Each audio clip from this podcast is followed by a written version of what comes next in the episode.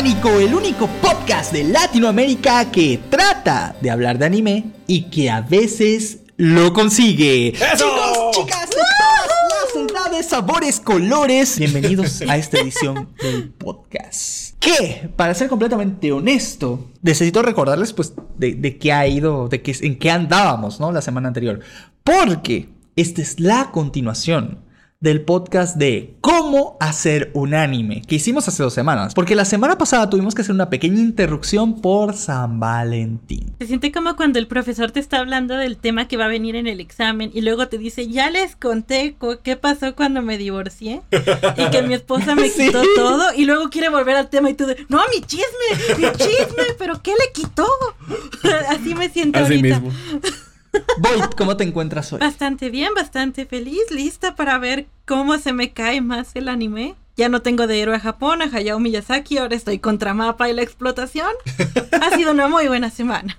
Perfecto. Editor, ¿tú qué tal? Yo estoy bien, ya volví a mis, a mis ropas azules de editor Sama, ya quitaron la decoración de San Valentín, hasta, hasta la luz me quitaron. Pero todo bien, todo bien. Ese no es problema de la producción. Falta de pago, le dicen. Eh, no, no, no, no, no, el pago lleva a tiempo, a mí consta, ¿eh? O sea, yo ya he dado mis pagos a tiempo, a mí no me vengan con eso. Eh, pero me contaron que el editor estuvo por ahí en Teteo y Chupe. no voy a confirmar ni, negar nada sin la presencia de mi abogado. Nunca estaré en un teteo y chupe y jamás lo volveré a hacer. Ok, volviendo al tema, la cosa es, ya, ya sabemos algunas cosas de la industria del anime. Sabemos que para crearlo se necesita que exista o algo así como una mesa de producción, que son compañías como Ponicano, Naniplex, etcétera, etcétera, que se encargan de ubicar esas obras que van a ser como que súper populares, que están en el manga o en novelas ligeras y que quieran tener una adaptación, más bien, que puedan tener una adaptación anime que pueda ser exitosa. Entonces, ellos se encargan de ubicar estas obras, de pagar todos los costos de, con la compañía que va a ser la, la casa animadora. Ellos lo que van a hacer es que van a decir, mira, nosotros necesitamos eh, que se anime este anime para tal fecha, ¿no? Ah, y con este presupuesto. Y pues ya las compañías este, de animación ya le dicen, no, pues sabes que nosotros te lo hacemos por tal presupuesto, o nosotros te lo hacemos para tal fecha antes, o nosotros lo hacemos a, a esa fecha, pero con la mejor animación del mercado, como lo hace Ufotable, por ejemplo, y así sucesivamente. No sé por qué, pero yo me imagino a los de Mapa o otros estudios que están bien sobreexplotados como de, eh, mira, ganamos Jujutsu Kaisen. Y los que están ahí como, ay no, ¿qué fecha les prometiste? Ah, para pasado mañana. ¿Qué mentira dijiste? Ah, Chicos, adivinen que ya vamos a animar Chainsaw Man. ¿Para cuándo era? De hecho, ya estamos tarde. ¿qué? sí, básicamente. Ah, pero entonces vamos a trazar otro? No. Ah, quiero ver a mi familia. Eh, es gracioso porque precisamente lo que discutíamos en el podcast anterior era cómo se daban fechas o presupuestos irreales por parte de la- las casas animadoras. Ah, o sea, es decir, daban presupuestos más bajos de lo que a ellos les costaba realmente hacer el anime o daban tiempos muchísimo más cortos para ganar el proyecto y apostar que el resto de los ingresos se vengan por una parte de las plataformas de streaming y por otra parte de las ventas de Blu-ray. Que ya hemos dicho que las ventas de Blu-ray en Japón, aunque muchos dicen, ¿quién ve Blu-ray? Bueno, lo que pasa es que en Japón los Blu-ray vienen con muchos artículos de colección.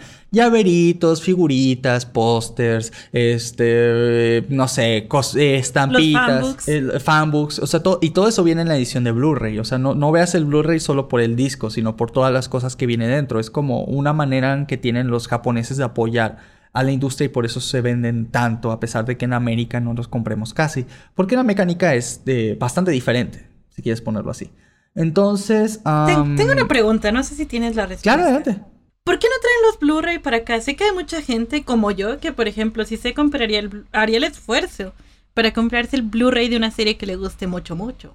¿Por qué solo se quedan en Japón? Aquí está la cosa, sí traen los Blu-rays, al menos aquí en Estados Unidos, eh, pero solo el puro Blu-ray sin las cositas de colección. Eh, la razón de eso es porque, en primer lugar, si quisieran traerlos para acá, para, voy a decir Estados Unidos, ni siquiera voy a hablar de Latinoamérica, si quisieran hacerlo para acá, para Estados Unidos, tienen varios problemas de por medio.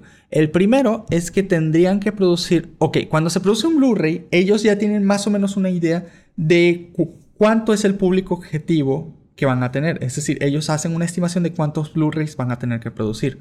Cuando lo hacen para Japón, pues pueden tener una medida más o menos fija, pero cuando lo hacen para América, se presentan varios problemas. En primer lugar, los productos de colección no saldría rentable que los traigan desde Japón. Es decir, no sale rentable hacer toda la mercancía, hacer el Blu-ray y todo en Japón y traerlo hasta Estados Unidos para aquí venderlo.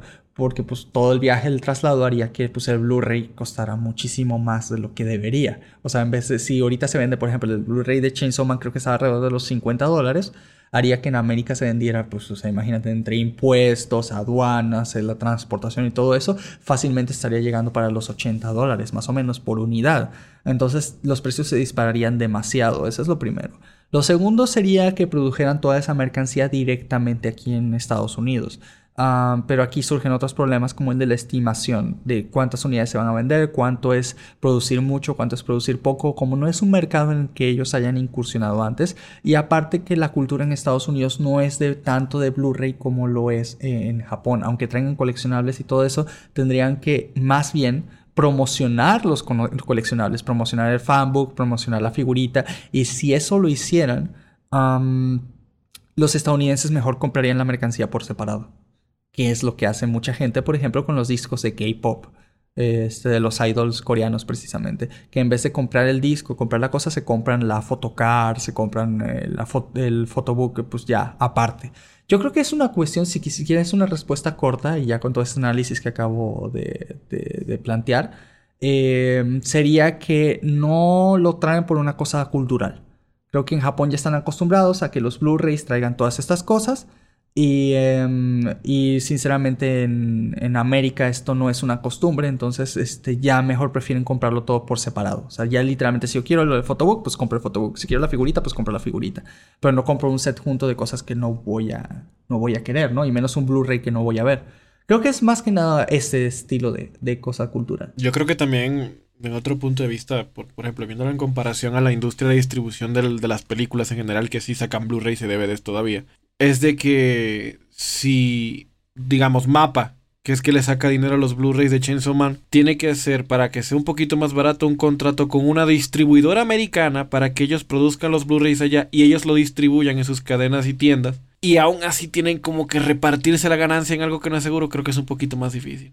Porque es como así es en las películas, por ejemplo, un, una, por ejemplo, Disney tal cual, ¿no? Agarra y reparte las películas por Latinoamérica, Europa y Asia, tienen sub, eh, eh, tienen distribuidoras que le distribuyen las películas y lo mismo pasa con los Blu-rays, que tienen que fabricarlos en otros, en otros continentes y así tiene que ser un poquito más costoso porque hay que repartir más dinero todavía.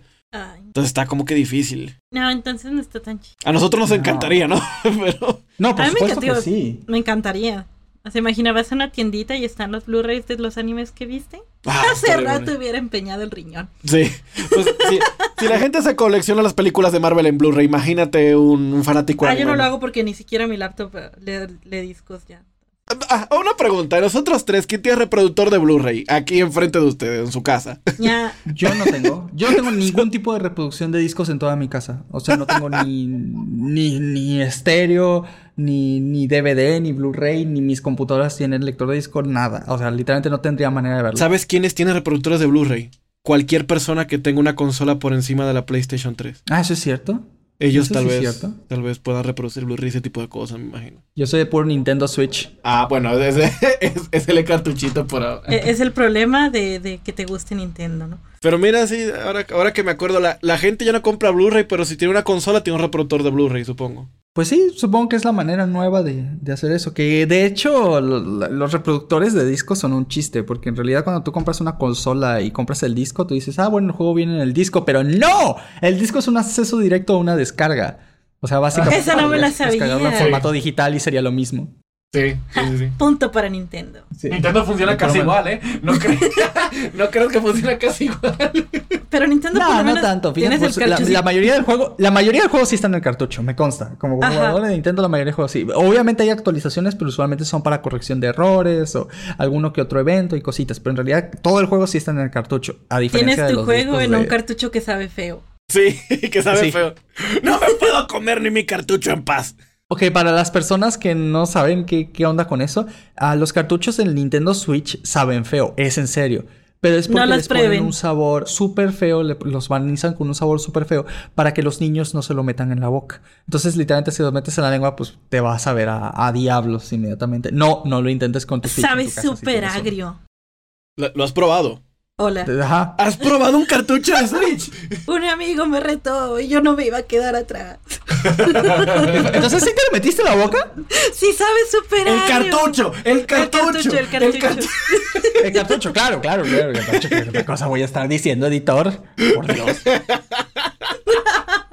Pero sí sabe muy agrio, sabe muy agrio. O- o, si lo pudieras comparar con un sabor que hayas probado antes, ¿a, a qué este sabría? El limón más agrio que te hayas comido en tu vida a la décima potencia. ¡A la madre! Hay héroes y luego está Void que se sacrificó por su pueblo.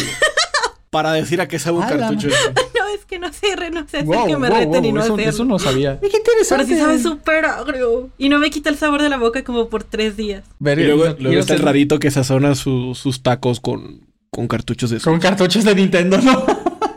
bueno, chicos, entonces, el día de hoy, ahora sí, para el capítulo de hoy, eh, la intención es que hablemos un poco sobre todo lo demás del proceso de animación, ¿no? Ah, ya para este punto, ya la mesa productora ya seleccionó el anime, ya contrató al estudio de animación, el estudio de animación ya contrató a los trabajadores, que en la, en la edición pasada hablamos de cuánto les pagaban y todo, ya contrató al director, laboral. este, y ahora sí vamos a hablar de cómo funciona como tal todo el proceso, ahora sí, de esa animación y qué programas de computadora utilizan para ver, bueno, si algún día quieres aprender alguno tú para hacer animes en tu tiempo libre, pues que lo sepas, ¿no? Aunque déjame decirte que es muy difícil, pero se puede.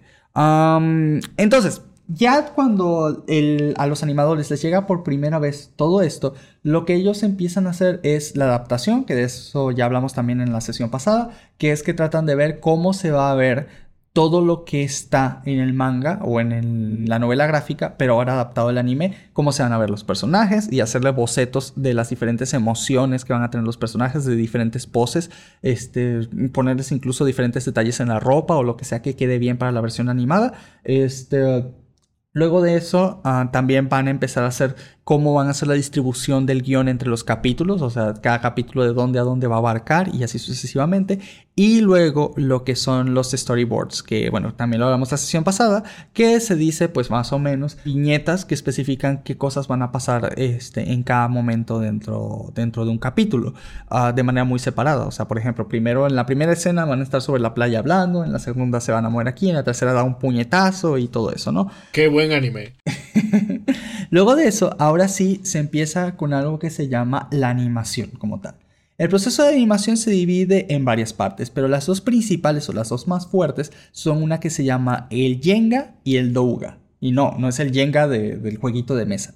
Ah, El Ay. Jenga, el Jenga se basa en seleccionar los fotogramas clave que va a tener el ep- episodio.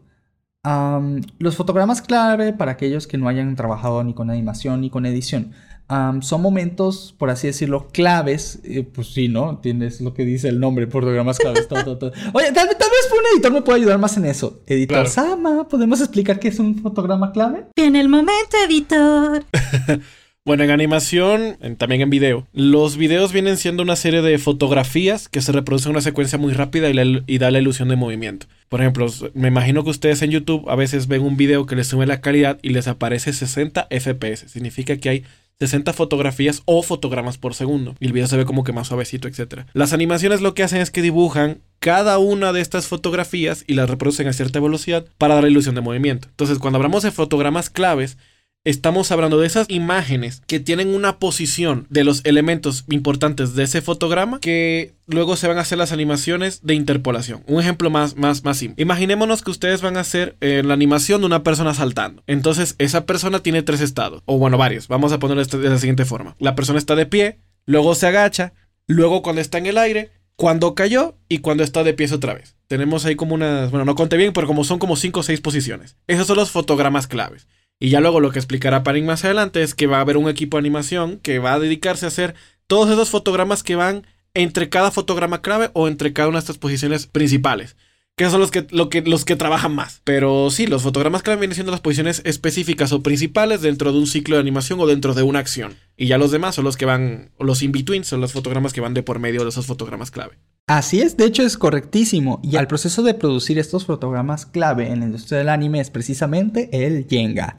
Ahora, la cosa es que un anime en promedio tiene un aproximado de 4 fotogramas clave por segundo. Es, es lo que ellos están manejando. Lo cual, si me deja decirte, dice que 4 fotogramas clave por segundos, por 60 segundos que tiene un minuto, por 23 minutos en promedio que tiene un anime, estamos hablando de que cada anime tiene un promedio de 5520 fotogramas clave.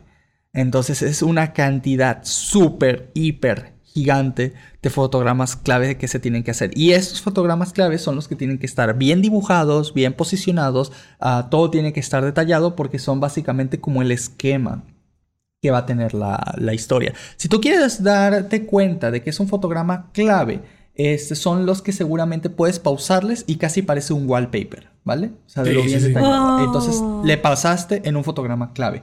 Ahora, los fotogramas que están intermedios seguramente los vas a ver como un poquito como de difuminado o algunas líneas extrañas. O por ejemplo, ¿recuerdas esa polémica en Dragon Ball Super cuando empezó? Que le pausaban a momentos random de las batallas y los dibujos se veían horribles. Bueno, esos eran fotogramas de interpolación, que es lo que decía Editor hace un momento, que son esos fotogramas que no están tan detallados que van de un fotograma clave a otro fotograma clave. Usualmente cuando hay movimiento, cuando hay expresiones, cuando no importa lo que pase ahí porque los fotogramas claves, los principales ya están hechos, entonces los demás fotogramas están hechos para rellenar la mayoría de los... A este proceso se le llama hacer el douga, que es los fotogramas de interpolación. La mayoría de los animes están hechos a 24 cuadros por segundo. Es decir, y si tenemos 4 cuadros, que son los, este, los fotogramas clave, los otros 20 son eh, de, interpolación, son los dougas, ¿no? Ahora, con todos estos... Son como nombres de bailes de, de, TikTok. Voy a hacer el Jenga, yo voy a hacer el Douga. Pero nadie quiere ser Nanatsu no Taisa. Literal. Ahora, este, que, que, que, Nanatsu no Taisai es toda una historia, ¿eh? Porque. Uh, Todo Nanatsu no, Taisai son dougas. Nanatsu no Taisai fue un anime que, como ustedes saben, primero este, había sido producido por varios estudios y la animación era, por así decirlo, bastante buena. Pero cuando llegó la, la cuarta temporada, si no mal me equivoco, contrataron a Estudio Dean para poder producirla, pero Estudio Dean no tenía tiempo para, para hacerla. Entonces se la dio una subsidiaria que se llamaba Studio Mary, creo y Studio Mary eh, lo que hizo fue que como ellos no tenían personal, de hecho era como su segundo anime que animaban, o sea, ellos solo habían eh, participado en cortos y en un solo anime antes de Nanatsu no Taisai cuarta temporada. Entonces, como ellos no tenían el personal para poder atenderlo, lo que hicieron fue contratar a puros freelancers y a través de eso fue que pudieron sacar el proyecto de Nanatsu no Taisai adelante, porque ya ningún estudio quería animarlo ni quería dedicarle el, tiempo. Al final lo lograron, pero pues obviamente era mucha gente, sobre todo de China, este, trabajando y contratados como freelancers trabajando en este proyecto y pues no quedó, no quedó nada bien. De hecho, eh, como saben, en la cuarta temporada de Nanatsu fue todo un desastre. Pero pues eso fue más o menos lo que pasó. Se lo dieron un estudio, ese estudio subcontrató otro estudio y ese segundo estudio subcontratado contrató a freelancers. Fue todo un desastre en producción esa temporada y se nota, se nota bastante. En resumen, se lo dejaron al becario. pues sí. Ahora, volviendo con lo de los fotogramas por segundo, si cada anime tiene un promedio de 24 fotogramas por segundo, cada minuto, eh, es decir, tenemos que multiplicar esos 24 fotogramas por segundo por 60 segundos que tiene un minuto, por 23 minutos que tiene un anime, nos daría un total de 33.120 fotogramas por anime los cuales todos tienen que ser dibujados. Obviamente a veces se usan de referencia a los anteriores para hacer los nuevos fotogramas, pero aún así todos tienen que ser dibujados. Y no solo tienen que ser dibujados, sino que son pintados. Literalmente como tú pintas en Paint, como tú pintas en Paint, que agarras un botecito de pintura y le echas color a todo, no es tan diferente a como los animadores rellenan de color los, los, este, los dibujos. Y tienen ¿Qué que paciencia en 33. Sí, no, demasiado. De hecho, hay un puesto específico que es el colorista, que se dedica exclusivamente a ponerle el color con botes de pintura a cada escena. Y ese es todo su trabajo. y ese es, un, y ese es normalmente un equipo de personas que hacen eso. Por capítulo 33 mil imágenes deben ser coloreadas. O sea, una cantidad que no tiene ni sentido. Ahora, muchas personas, bueno, muchos estudios lo que optan es que en vez de ah, animar todas las secuencias, sobre todo las secuencias de acción, que son las más difíciles, o los objetos muy grandes, que son muy difíciles de, animar para que queden bien, lo que optan es usar CGI, como hicieron por ejemplo en Attack on Titan, como hicieron en, la última temporada de One Punch Man, este, o en varias Chainsaw Man. Este, sí, ¿no? Tengo entendido que Chainsaw tenía CGI. Sí, correcto, correcto. De hecho, casi todas las batallas de Chainsaw son con, con CGI. Creo que algo que puede ayudar un poquito a entender al público a qué nos referimos con CGI es cualquier cosa que se vea como 3D. Sí, como por computadora, sí, bueno, todo es por computadora, pero sí, como que se vea como 3D, que no se vea eh, como animación por dibujo, a eso es lo que nos referimos con CGI. Y la cosa aquí es que el CGI es mucho más caro de hacer en términos generales, o sea, porque hay que pagarle a las personas para que hagan los modelos 3D, para que cuadre con el escenario, la iluminación, las texturas. Todo esto es un proceso bastante pesado y bastante largo. Pero a pesar de eso, una vez que ya tú tienes los modelos y ya tienes todo puesto, es muchísimo más rápido de animar que cualquier frame de anime. Muchas compañías hacen el CGI a pesar de ser más caro porque es increíblemente más rápido. Si tú ya hiciste el modelo de Denji Motosierra, lo puedes utilizar para todas las batallas de Chainsaw Man y ya nada más te dedicas a animar este, la batalla con el personaje y no tienes que dedicarte a, ver cómo se vería desde X o Y perspectiva, porque tú solo mueves al monito 3D y pues ya te da más o menos lo que, lo que necesitas. Solo tienes que jugar con los ángulos de cámara no es tan difícil como hacerlo animado y por eso es más rápido y por eso mucha gente prefiere el CGI, aunque personalmente parece que al público no le gusta mucho el anime con CGI, aunque hay algunos experimentos que están saliendo por ahí, como por ejemplo esta temporada salió Trigun, este ah. remake y está en 3D. Ah. ¿Tú, tú, qué dices, editor? ¿No te gustó? No, no, no, no, no. Pero no tiene que ver con cómo se. Bueno, sí tiene que ver con cómo se ve, pero creo que si fuera un anime, no, bueno, no le estaría tirando tanta tierra. Editor. Exactamente. Ok, aquí va. ¿Qué pasó? ¿Qué pasó? Sácalo de tu sistema digestivo. Yo vi Trigon eh, no, hace, no hace tanto tiempo. Y yo soy de las personas que a mí lo personal me gusta más estéticamente cómo se ve el dibujo hecho a mano que digital. O sea, los animes viejos me gusta mucho más cómo se ven que los nuevos. Hayao Miyazaki te dicen. no, pero fíjate en algo. fíjate en algo. Las películas animadas de, por ejemplo, de Ghibli se ven preciosas, ¿va? Sí. Pero yo me refiero al anime viejo que, se, que, que, se, que tiene como esa textura como de papel encima, ¿ok? Ahora, Trigon salió en esa época donde el anime se hacía mano y donde le, a, cada, a cada frame, a cada fotograma clave y fotograma de interpolación le ponían una cantidad de amor exagerada, que se veía mucho la calidad. Ahora, cuando hacen el reboot de este anime de Trigon al CGI, el diseño de los personajes es diferente. Los ángulos de cámara es diferente. Si ya nos vamos a la historia, es total. Es, la, la, personalidad de Bash es totalmente diferente. Es muy. Eh, pero visualmente, visualmente se ve que no tiene nada de cariño. Y me atrevo a decir, sí, en comparación, estoy hablando en comparación, ¿ok? Porque lo que dice Boyd es totalmente cierto y la amo muchísimo y también tiene mucha razón. Lo que yo siento que pasó fue lo siguiente, alguien dijo, vamos a perder la licencia por perpetuidad o por tiempo de Trigon, tenemos que sacar algo, como lo que hace Sony con Spider-Man, que tenía que sacar una película de Spider-Man cada cierto tiempo si no volvían los derechos a Marvel. Así tenemos Trigon y se nos va a acabar la licencia, sacan un remake, pero no le queremos dar un solo peso porque a nadie le interesa Trigon. Hazlo si ya y sal de eso. Para, para de rápido. Se ve que tiene cero cariño. En comparación está bien, pero como dice Boy, tiene razón. Si, ese, si Trigon no hubiese tenido una adaptación del manga antes del anime, los fanáticos de Trigon ahora no estuvieran molestos. Como, ah, es otro anime CGI más. Eh. Y tal vez este lo habríamos visto, porque la verdad sí se ve coqueto su estilo. Sí, el, el, ah, estilo... yo nunca he visto Trigon, yo jamás lo he visto, entonces por eso para mí es algo como comprable un poquito. Ajá. Yo sí lo quiero ver como para tener una crítica así como en base de... Vi ambas versiones de Trigon y creo que la animación de tal es mejor, ¿no? Pero el, el, CGI de la nueva temporada de Trigon en comparación no se ve para nada, para nada. Para... Te lo voy a poner así, te lo voy a poner así. Imagínate que Full Metal Alchemist Brotherhood, que viene siendo un remake de la primera, como en el caso de Trigon, hubiese sido hecho con gráficos de PlayStation 2. Así se siente. Oye, pero los trailers no se ven tan mal. No, pero digo en comparación al nivel del amor visual que le pusieron, ¿me entiendes? A, eso es lo que voy. Ah, es que pues sí, la verdad. Sí se ve como de ese... Es que los animes de ese año son tan se nota de que vienen de esto, son anime de vieja escuela como pasa con Alucard. Y Trigon se ve mucho de que es de esa época. Entonces como que no le sentó tan bien la actualización de estilo porque no, no respeta como tal como se veía el personaje antes. De hecho, te voy a poner un ejemplo un poquito más fresco a la memoria de, de, nosotros. Las películas de Rebuild de Evangelion hay gente que no le gusta que los Evas eran 3D. Porque antes los dibujaban a mano y tenía muchísimo más personalidad el dibujo.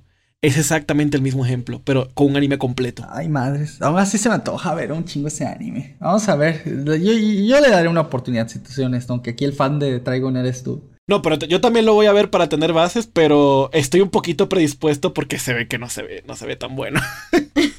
Ay, qué lástima, qué lástima. Y sí, sí, es que tiene un montón de potencial, por eso es que me duele más. A mí me pasó eso, pero con Shaman King. Ay, sí, ya sé. Yo estaba bien emocionada con ese remake. ¿Pero el estilo visual o por la historia? Por la historia. Pero se brincaron otra vez un buen de cosas. se supone que iba a ser ahora sí la adaptación del manga, que era lo que yo estaba esperando pero se terminaron igual brincando un buen de cosas para poder animar el Flowers, que es cuando ya es el hijo de ello. Pero el estilo visual estás bien. El estilo visual estoy bien, sí me gusta, porque a mí no me hicieron lo que te hicieron a ti, yo sigue pareciendo yo. Ajá, sí, porque Vash le, cambiaron el color de pelo y le volvieron... Pero bueno, la cosa es, y volviendo un poquito al tema de la parte del anime, es que eh, los capítulos usualmente tardan en, producirse entre cuatro semanas para los animes más simples hasta siete semanas para los animes de calidad media. Hay algunos animes como Kimetsu no Yaiba u otros, se presume que tal vez incluso Chainsaw Man, que tardan un aproximado de tres meses por, capítulo. De capítulo, por capítulo, sí, así es. Pero aquí te va. Los capítulos se trabajan este, al mismo tiempo, o sea, es decir, a veces estás haciendo el capítulo 1, pero cuando la persona de que hace los storyboards termina el storyboard del 1, hace automáticamente el del 2 y luego el de 3, o sea, no se espera, ¿me entiendes? Que esté completamente listo el 1. Por lo tanto, siempre vas a tener a todas las personas trabajando en paralelo en diferentes etapas de un capítulo. Vas a tener al tipo del storyboard trabajando por el capítulo 5, a las personas que hacen el Jenga este, por el capítulo, no sé, por el 3, a los que hacen el Douga por el capítulo 2, a los que, este, al que hace toda la animación, la composición y el colorizado también en parte del 2 y del 1. O sea, trabajan todo en paralelo según lo que, o sea, todo enseguida. O sea, terminan uno inmediatamente el otro y según sea su, especialidad, ¿no? De cada, de cada animador o de cada persona en el, estudio. Ahora, esto es bastante, o sea, en realidad esto es bastante. Y incluso, como dije la vez pasada, hay casos en donde un anime, de hecho la mayoría no está terminado para cuando salen al aire. Y es precisamente por eso que animes como el de Nier Automata y otros más eh, se suspendieron ah, ahorita por la pandemia que hay en China, porque subcontrataron a varios animadores de China. Entonces, um, o Isekai Ojisan también fue otro de los afectados. Y todo esto fue debido a que los capítulos obviamente no estaban terminados y solo transmitieron hasta donde habían acabado y pues los demás quedan pendientes de, terminar. Que en el caso de Isekai Ojisan, que es este del eh, chico, no chico yo, eh, del adulto, del señor que vivía en un mundo alterno y que regresó a este mundo 17 años después, pero todo ese tiempo se había ido a un Isekai. Este anime fue hecho por una compañía muy pequeña de animación que de hecho su calidad es bastante buena si me lo preguntan, pero es pequeña. Entonces fue por eso que, el más mínimo cambio a la producción hizo que todo el proyecto este, se fuera para abajo. Es lo malo de trabajar en este estilo de, de lugares. Ahora, para la mayoría de los animes el costo varía dependiendo de qué cosas utilicen. Muchos de los recursos ya, por así decirlo, ah, se comparten entre estudios de anime. Es decir, ya hay muchos backgrounds este, de escuelas, de techos de anime, de animes escolares que tienen fachadas de todo y los, tienen, se los comparten entre ellos para reutilizarlos. Ya sabía yo que, que, que, que, ese techo lo había visto en otro anime. Yo lo sabía, ese, ese techo lo vi en otro anime. Es que los reutilizan, o sea, reutilizan los modelos para otros animes, para no dibujarlos desde cero. De hecho, lo que hacen es que tienen unas librerías internas de, escenas, o sea, de escenarios, como, como escuelas, edificios, ciudades, todo esto ya lo tienen, por así decirlo, este, prediseñado y ya se lo comparten entre ellos. Y la segunda cosa que hacen, y que me interesó mucho cuando estaba leyendo sobre esto, es que toman fotografías de varios lugares de Japón y los rediseñan a mano. Entonces, si un lugar, si un lugar de anime se parece mucho a una foto de la vida real o a un lugar de la vida real, como pasó por ejemplo en Your Name y muchos otros, en realidad muchísimos otros, es porque literalmente le tomaron una foto y lo redibujaron. O sea, lo dibujaron encima de la foto. Así tal cual. Y hay animes, que qué lástima que no estemos en YouTube para que vean esto, pero hay animes que literalmente no se molestaron ni en, ni en ir en sacar la foto, sino lo que hicieron es agarrar Street View de Google, o sea, el que viene con el Google Maps, que te permite ver las calles y todo eso. Y desde ahí tomaron la escena para dibujarla, desde el Street View. Pero se han encontrado en un par de animes que, que, los, que los coloristas, sabiendo que era una escena tomada de Street View, la retomaron desde el Street View, le subieron la saturación y con eso usaron los colores para ponérselos en el background del anime, que parece que no tuviera ningún problema porque hicieran esto, exceptuando que se ve el logo de Google ahí pintado con la marca de agua difuminado. sí, sí ha pasado. Sí ha pasado que ves escenas del background de anime y de repente ves un loguito de Google así todo difuminado. ¿Por qué pues hicieron eso? Entonces obviamente les cayeron hate y todo por, por no echarle ganas, pero pues es que es una estrategia que utilizan muchos de, los animadores y de los coloristas para ahorrar tiempo. Y bueno, ¿no al mejor cocinero se le va el tomate o cómo decía? Así mero.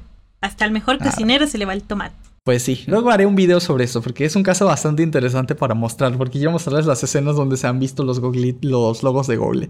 no sean así, racita, no, no, no, no, no tiren hate, esa gente también quiere ver a su familia. Ahora yo voy a estar viendo cada anime y cada fondo buscando el, logo de Google. sí, o de donde hayan sacado la imagen, porque también de imágenes de stock han descubierto este uno que otro. De hecho había un anime, había un anime donde literalmente le vieron, ah, ya me acordé, ya me acordé no fue un anime, es que este sí no fue un anime, ¿vale? Esto es un caso aparte completamente. Cuando Crunchyroll empezó con sus Crunchyroll Originals, que son las animaciones, las animaciones hechas por, por Crunchyroll, que de hecho la única que fue más o menos querida fue Tower of God. De las demás, ay, Tonikawa, Tonikawa, este de una chica que se casa con un chico literalmente apenas conocerlo. Esas son como las únicas dos. ¿Tiene el pelo rosa? Este sí, ella tiene pelo rosa, sí. Ya, ya, ya, ya sí lo ubico, sí lo este, y esos son como los únicos medio queridos, pero de ahí en fuera, por ejemplo, estuvo High Guardian Space, que hasta le hicimos un, un video a esa madre. Ah. no la vean. Y, y, eh, sí, no, es una producción americana que dice inspirarse en el anime por gente que no ha visto anime, ¿vale? Entonces, es, gente que ve Belma. Con ganas. o gente que haría Belma. se, se descubrió allí que usaron, por ejemplo, hay, una, hay un almuerzo que tuvieron entre todos, un desayuno, fue un desayuno, y le haces, eh, suma los pancakes y son un stock de una página a la cual no le quitaron la marca de agua. Y simplemente le cambiaron la saturación. O sea, es decir, se ve mucho más estilo animado, pero en realidad es un stock de un pan real con la saturación subida y marca de agua del lugar de donde de lo agarraron. O sea, Dios, esas animaciones no, no, no. No, no, no. High Garden Spice es para mí uno de los grandes ejemplos de qué no hacer en la animación. ¿Por qué? ¿Tú, tú, tú sí supiste qué pasó con ellos? O sea, bueno, cuéntame cuál es tu experiencia con High Garden. Es que ah.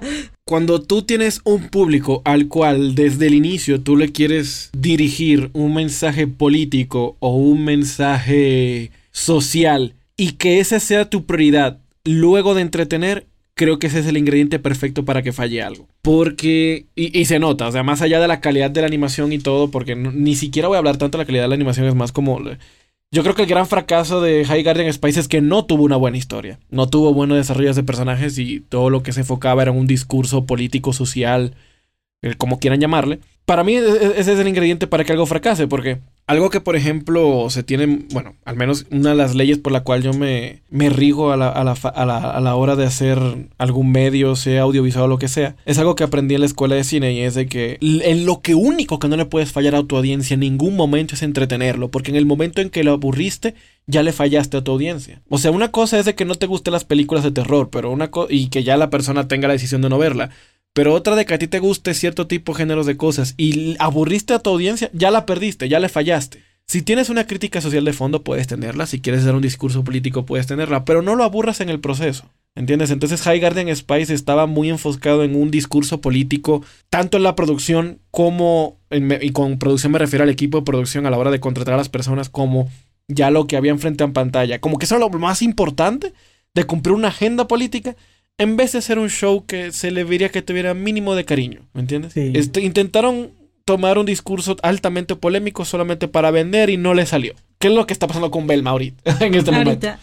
Sí. Pero, pero que vale, vale redundancia, a Belma sí le dieron una segunda temporada a pesar de lo mal que le está yendo. Tiene segunda temporada esa cosa. Sí. No entiendo por qué. Yo me, yo me hago la idea del por qué. A ver.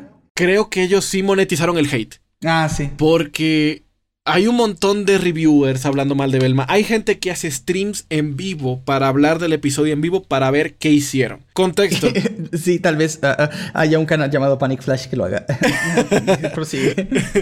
hay algo con Belma. Este, para los que no sepan de qué show estamos hablando, o porque estamos diciendo la palabra Belma en vez de Vilma, eh, Belma fue un reboot que hizo HBO Max de la famosa serie de Scooby-Doo para darle como una historia de origen al, personaje de Vilma. ¿Qué pasa? De que aquí ni siquiera existe Scooby, para que haya un, contexto. Dos de las cosas más controversiales que hicieron fueron las siguientes. A la, la volvieron de piel oscura, para decirlo de cierta forma, ¿ok? para que tampoco nos tiren el podcast. Lo mismo hicieron con Shaggy. Y dijeron que la serie iba a ser para adultos, iba a tener un montón de sangre, referencia a drogas, Shaggy es un marihuano por culpa de Vilma, etc. La cosa es de que también hicieron, como que metieron mucho discurso político a la hora con la excusa de ser parodia, pero que ni siquiera salió, terminó siendo gracioso de que a Fred lo volvieron el clásico heterosexual machito, inseguro, tonto e idiota porque es blanco y rubio y ojos azules. No estoy haciendo un juicio de valor sobre la serie, lo dicen literalmente así en la serie, ¿ok? Y Belma es como le cambiaron totalmente la personalidad de ser esta chica geek, nerdita, quirky, a ser alguien que juzga un montón a las otras personas. Y, ser insoportable. Súper insoportable. sí, totalmente. A mí me encantaba Belma como personaje y lo odio. Sí. ¡Lo odio! Parece alguien haciendo un mal cosplay de Belma. Hagamos esto, es como una Marisu. Porque al final ella nunca tiene la culpa de nada, siempre es culpa de todos los demás. todos están enamorados de Belma. Sí, todos están enamorados de ella. A pesar de que es un personaje insufrible. Pero es un personaje que tú en la vida real no te le acercarías porque es insufrible. Sí. Realmente, no sé cómo tiene éxito. ¡Ah! ah, ah es que por todos estos ingredientes que estamos hablando, eh, y algo que iba a dar un poquito más de contexto, en el último episodio, Mm, voy a dar un spoiler de la serie, tampoco creo que a nadie le importe. Durante toda la historia se está resolviendo un asesino serial. Entonces, eh, entre comillas, descubre que es la mamá de Fred, que estaba robando cerebros para meterle cerebro a Fred en la cabeza para que él sea más inteligente. Hasta su propia mamá odia a su propio hijo. La cosa es de que cuando la descubren, este Shaggy, que tiene los poderes de Deadpool, eh, la mamá de Fred le dispara a Shaggy, y él agarra una katana, parte la bala, la, la, redirecciona, le cae a, una, a un pilar de, roca que había encima de la mamá de Fred, le cae encima. Todos son bañados en sangre luego de que muere la mamá de, de, de Fred. ¿Y cómo decide Velma, qué decide hacer Velma en una situación tan sensible y traumante para Fred y los demás? Opción A, ser comprensiva, consolar al pobre chico que acaba de perder a su madre. Opción B, Decir, oh rayos, y actuar como una persona normal cuando ve la muerte de alguien. Opción C, festejar que resolvió el caso y tuerquear puercamente. ¿Qué te es la opción ¿Es en serio? C? Decide tuerquear. ¿Es en serio? Decide tuerquear, celebrar de que agarró la O sea, bailó encima del cadáver de la mamá de No, no, no, no encima del cadáver tampoco. Eh, a, esto tuvo un poquito de respeto. Mientras Shaggy estaba vomitando luego de un evento tan traumante, ella decide ponerse a perrear y tuerquear celebrando de que ella descubrió el, asesino, el, asesino en serie. Le dan un premio a ella y, en, su condado hacen que ese es el día oficial de Belma. Y luego, como le dan la, como la llave del, condado a, a, Belma y los demás, deciden empezar a pegarse con la llave. Ah, a todo esto, y como dijo ah, hace rato mi querida Boyd, este, todos están enamorados de, de Belma, incluyendo Daphne, que casi se besa con, con Belma. Por todo, por toda esta parafernalia de que hay mucha gente que odia la serie entendiendo que ni siquiera tiene nada que ver con Scooby-Doo, y luego gente que odia la serie por su agenda política de alguna forma, al final todos odian la serie. No hay nadie que le guste la serie, pero creo que todo el mundo está capitalizando eso, y creo que por eso le dieron una segunda temporada. O mi segunda sospecha que es por la misma razón que le hicieron la serie en primer lugar. Los progres. Sí, básicamente por eso creo que le dieron luz verde a la segunda temporada tanto por la monetización del hate como de es que tenemos algo que decir. La gente no ha entendido que esta es la nueva Belma y viene para quedarse. Ay, Dios. Ay. Que fue lo mismo que pasó con High Guardian Spice. Pero ellos no supieron monetizar el hate. Bueno, pues a ese sí no le dieron segunda temporada. Entonces sí, la gente lo veía ya por puro hate. Creo que hay problema con que tengas algo que decir. Pero ¿por qué tienes que arruinar un personaje y tienes que hacer que ese personaje odie a todos los demás personajes para decir algo? Fred no, bueno, a mí me caía bien el Fred de la serie y de las películas. Estaba tontito, pero... Si tu historia es buena, el mensaje que quieres dejar dicho con tu historia se va a entender mejor que haciéndolo con una historia sin cariño y que solamente existe para dar un mensaje. Son cosas muy diferentes. Ay, Dios. Eso es completamente correcto. Y, y, no concibo que cosas como la serie de Belma existan incluso al día de hoy. ¿Sabes qué es lo que me da cosa? Que muchas de estas historias con la agenda política de, No voy a decir de inclusión, porque para mí la inclusión es algo completamente necesario. Pero con esta agenda política de, eh, eh, No sé cómo explicarlo, porque no es inclusión forzada. Ah, es como de revertir los papeles. Es como de que antes las minorías eran las malas y, los, este, los rubios altos o la gente blanca eran los buenos. Ahora en vez de hacer algo que para mí sería la inclusión, es decir, todos iguales, todos equitativos, o sea, el es malo todo al revés. Un, blanco, un negro, lo que sea. Eh, ahora lo que hicieron fue que su inclusión es revertir los papeles a todos. Hacer a los blancos estúpidos, idiotas, y, a los hombres heterosexuales unos machistas horribles, y a las mujeres súper empoderadas que pueden con todo, y a las minorías las únicas personas razonables o que piensan en el universo. ¿Me entiendes? Eso es lo que no me gusta. No, no, o sea, la inclusión real es cuando todos somos eh, equitativamente iguales. Para mí la inclusión no es en lo absoluto revertir los papeles de lo que antes estaba mal. Eso no es inclusión y eso no ayuda ni siquiera a la agenda política de nadie. Solo perjudica más a todo, o sea, a todo. Justamente. Ah, vas a opinar sobre cualquier tema. Ah, no, tú eres hombre, no puedes. Ajá.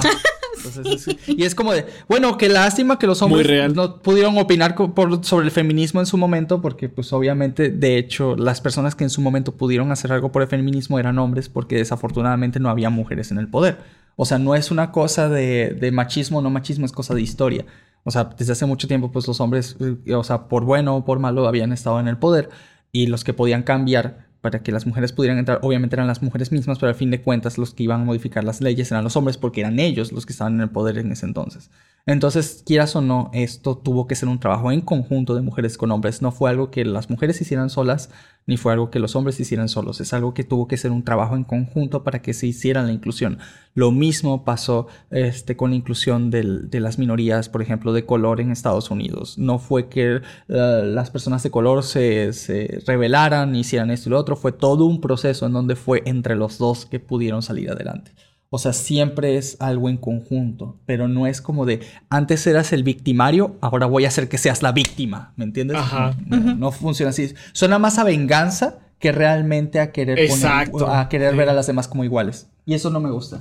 Y a todo esto súmale, a lo que vas a un medio audiovisual es entretenerte y hasta en eso fallan.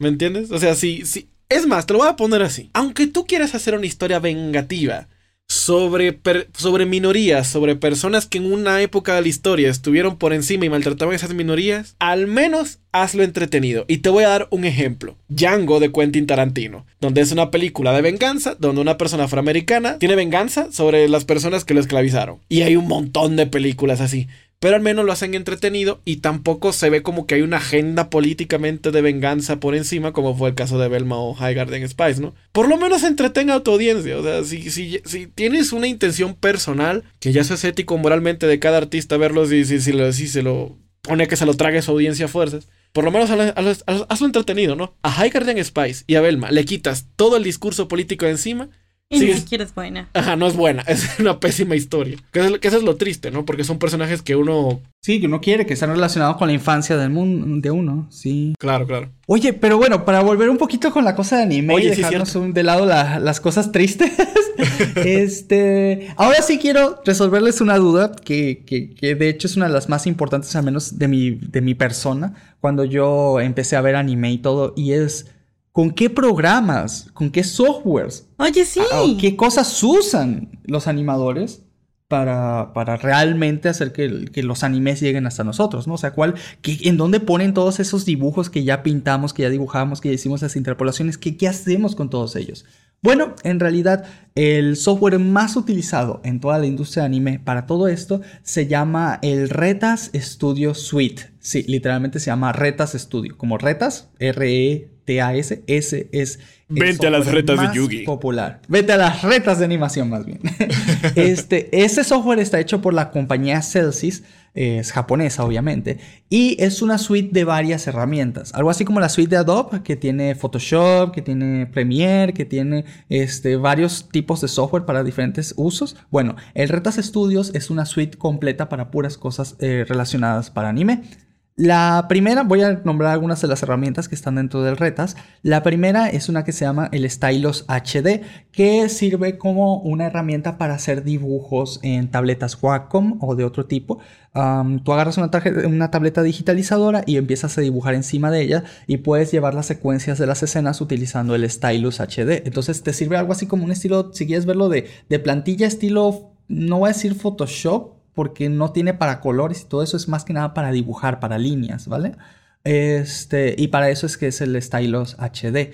Pero déjame decirte que a pesar de que el Stylus es el más usado, hay muchísimos, muchísimos animadores, alrededor del 30%, que no dibujan en, en digital ellos siguen dibujando en físico. Sobre todo los seniors que ya llevan varios años en la industria no usan tabletas digitalizadoras y prefieren hacer cada dibujo de manera manual. Para poder darle soporte a este tipo de personas, eh, la suite de retas tiene un programa que se llama el Traceman HD que lo que hace es que tú dibujas en papel y te permite digitalizar, o sea, tú escaneas el dibujo básicamente y digitaliza y convierte los trazos, ahora sí que hiciste, no sé, a pluma o a tinta y los convierte a, líneas este, que, son más parecidas a las líneas de anime, ajusta grosor de líneas, este, ignora lo que sean, por ejemplo, borrones, todo eso y te lo pone, ahora sí, digamos que, de, la mejor, este, de la mejor manera, de la manera más presentable.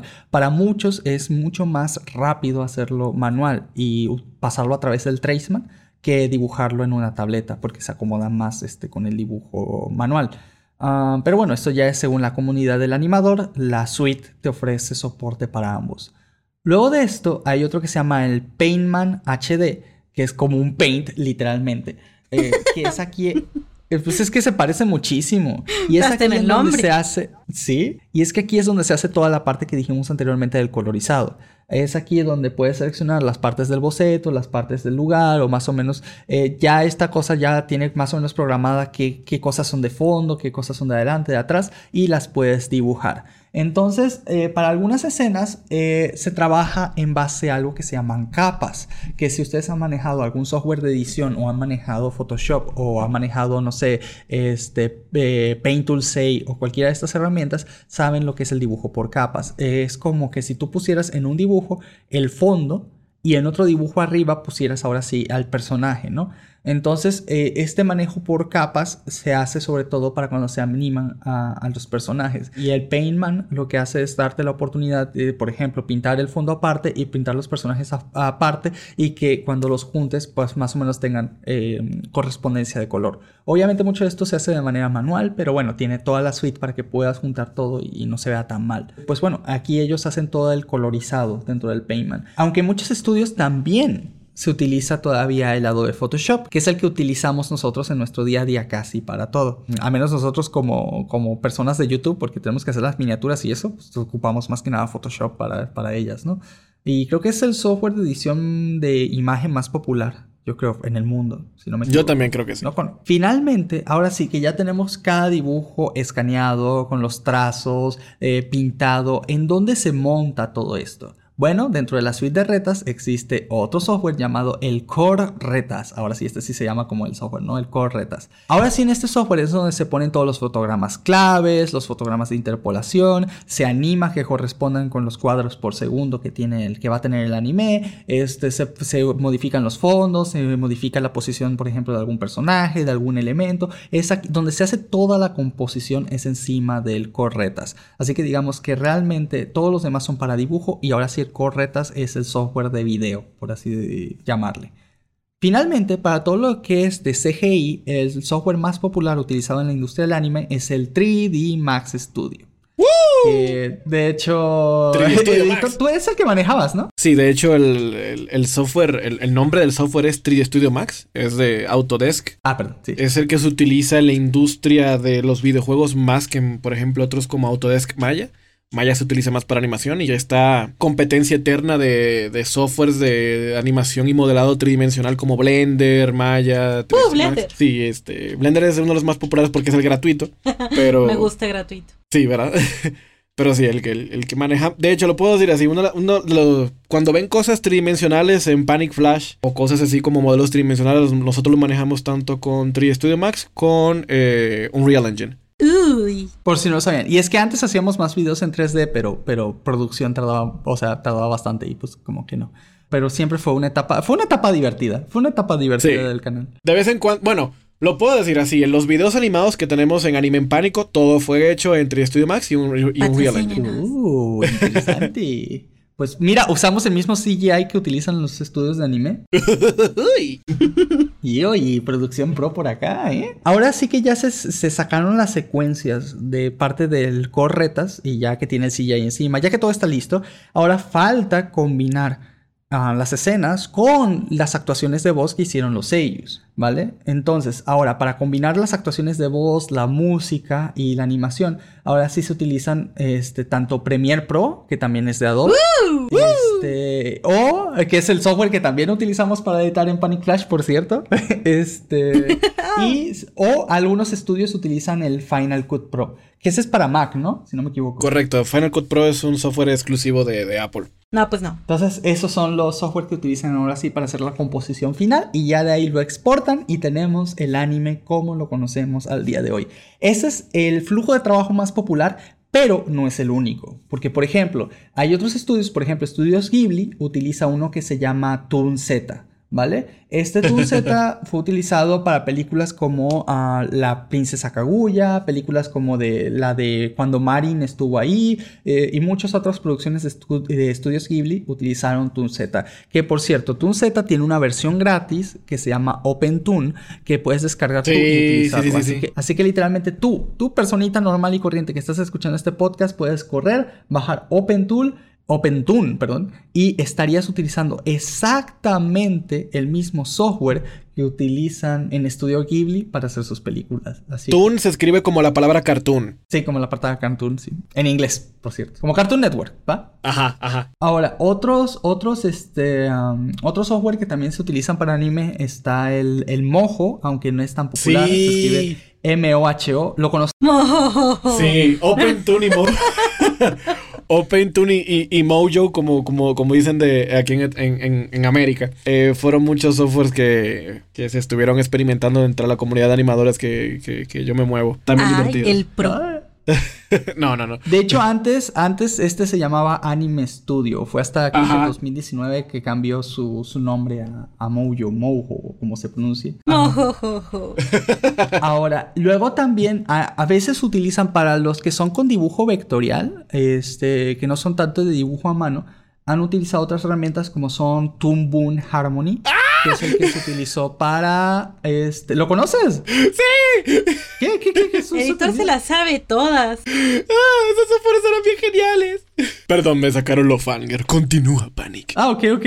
Que fue el que se utilizó para dibujos como los de Pantheon Stocking y también para la serie más popular que hay ahorita en- de animación en América, que es Rick and Morty. ¿Qué? Entonces, este, con este se utilizó Toon Boom Harmony. Toon Boom tiene una, algo muy, muy divertido, que fue una tecnología que se empezó a utilizar con Naruto, fíjate. Que era que se podían hacer Ah. dibujos 2D y colocarles huesos. Como si, como si fuera rillar un personaje Ay, rillar un personaje es tan complicado. Ajá. Oye, eso está súper pro. De hecho, muchas de las animaciones de, de- de acción de Naruto, que se ven así de geniales, no fueron tan hecho a mano como la gente cree. Se utilizaron huesos para eso. Y Toon Boom fue uno de los pioneros en esas cosas. Wow. Oh, eso sí no lo sabía.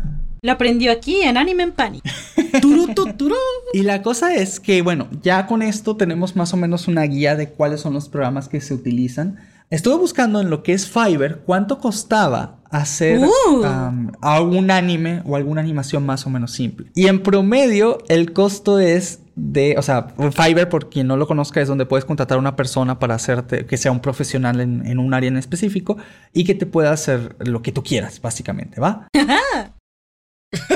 Y obviamente busqué los que se vieran más o menos decentes, los que no fueran como que tan, tan novatos, sino que por lo menos el producto sea algo presentable. Y el promedio está entre los 750 dólares por cada 10 segundos de animación. Eso tiene, eso, eso tiene mucho sentido. Sí, pero pues estamos... Caro para o los sea, claro mortales que como tiene sentido. nosotros, ¿no?